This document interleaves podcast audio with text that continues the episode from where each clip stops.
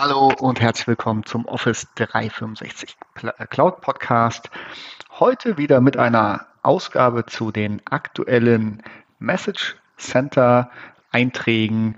Wir haben den 11.11. .11. Bei mir in der Region wäre heute eigentlich Karnevalsbeginn. Ist es ja auch, aber leider wird nicht gefeiert. Kommen wir zum Business und starten mit einem Update für OneDrive im Bereich iOS. Hier ist es jetzt möglich, einzelne Dateien und ähm, Content äh, mit einem Bookmark zu versehen. Und äh, das gilt insbesondere für PDF, Inhalte in PDF-Dokumenten. Ein Announcement für Teams Meetings. Es ist ab Mitte November möglich, in einem Teams-Meeting ein Poll äh, zu hinterlegen. Das kann man vor, während oder nach dem Meeting machen. Und alle Teilnehmer können dann an dieser Umfrage teilnehmen, zum Beispiel nach Feedback, wie das Meeting gelaufen ist oder wie man es aus Training kennt, äh, kurze ähm, Unterbrechungen, um äh, den, den, Wissensstand zum Beispiel abzufragen. Und ähm, genau, das ist äh, per Default verfügbar. Wichtig für die, die es nicht haben möchten, gerade hier in unserem deutschsprachigen Bereich Umfragen mit dem Betriebsrat ab, äh, sind mit dem Betriebsrat, Betriebsrat abzustimmen.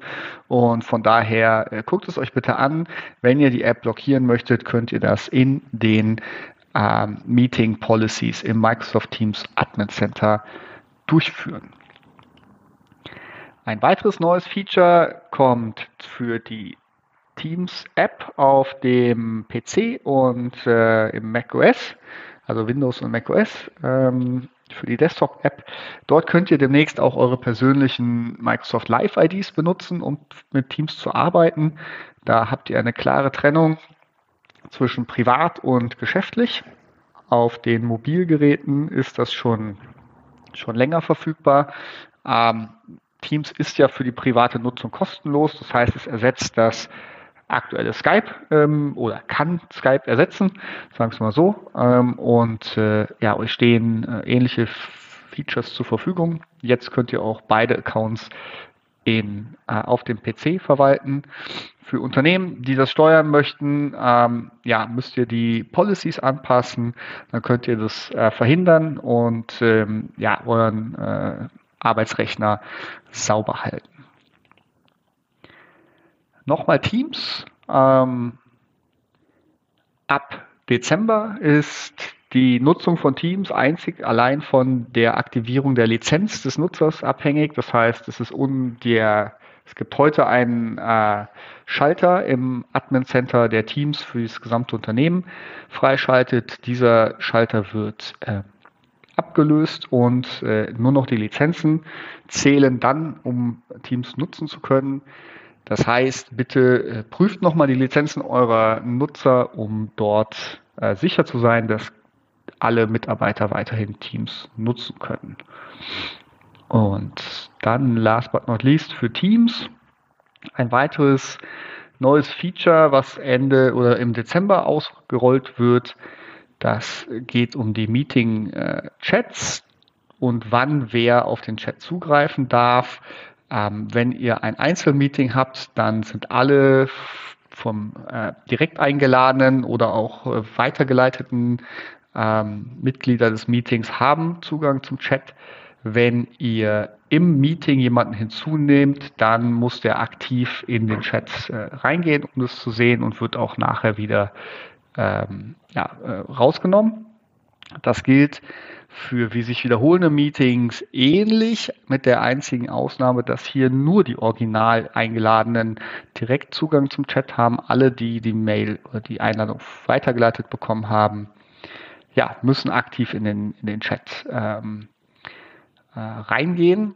Und äh, ja, guckt euch das im Detail an. Äh, eventuell müsst ihr da eure Nutzer nochmal drauf äh, trainieren.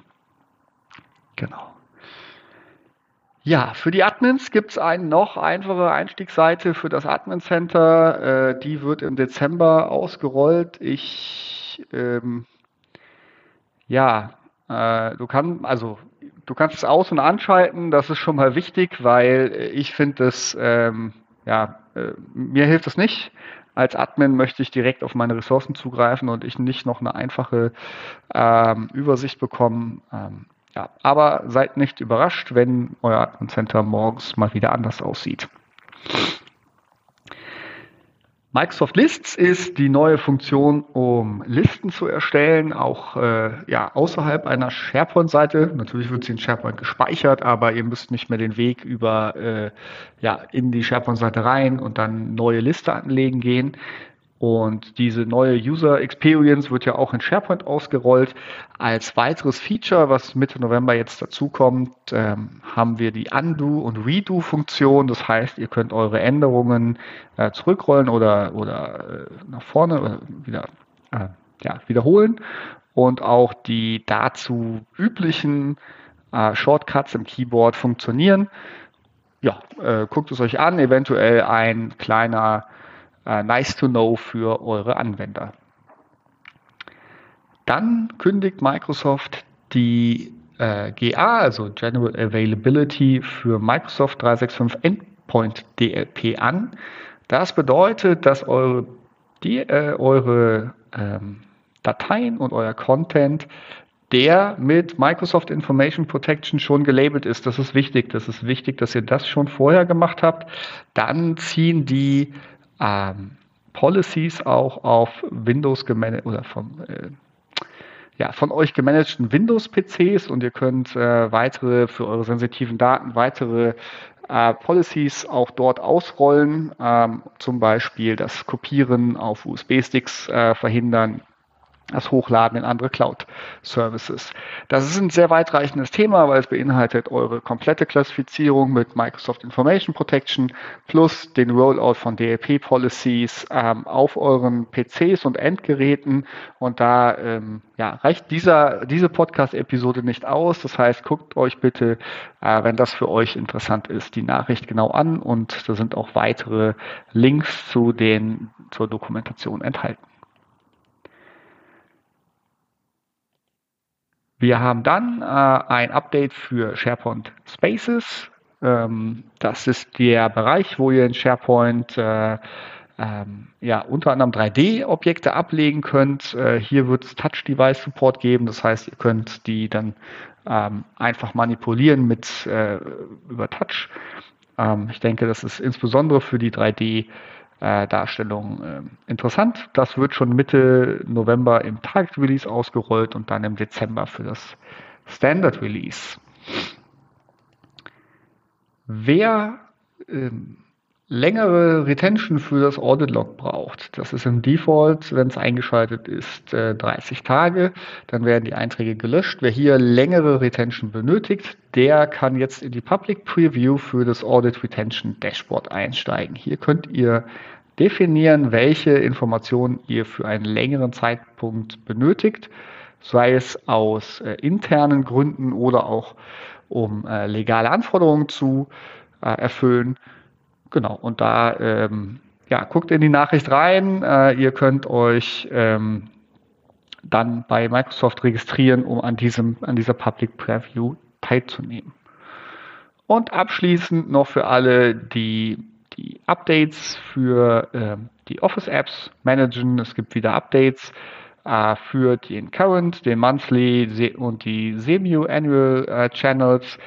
Und ähm, ja, da findet ihr den Verweis auf die Einzelheiten im Message Center.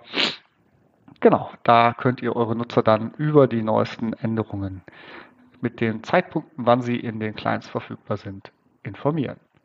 So viel für diese Woche. Ich freue mich, dass ihr zugehört habt. Ähm, ja, wenn ihr mehr Informationen haben möchtet, wenn ihr diese Informationen in schriftlicher Form in Deutsch oder Englisch zur Verfügung haben möchtet, um sie in eurem Unternehmen weiter zu verarbeiten, dann meldet euch auf meiner LinkedIn-Seite bei mir oder salman-consulting.de. Ich biete dieses ähm, auch als Service an. Bis zur nächsten Woche.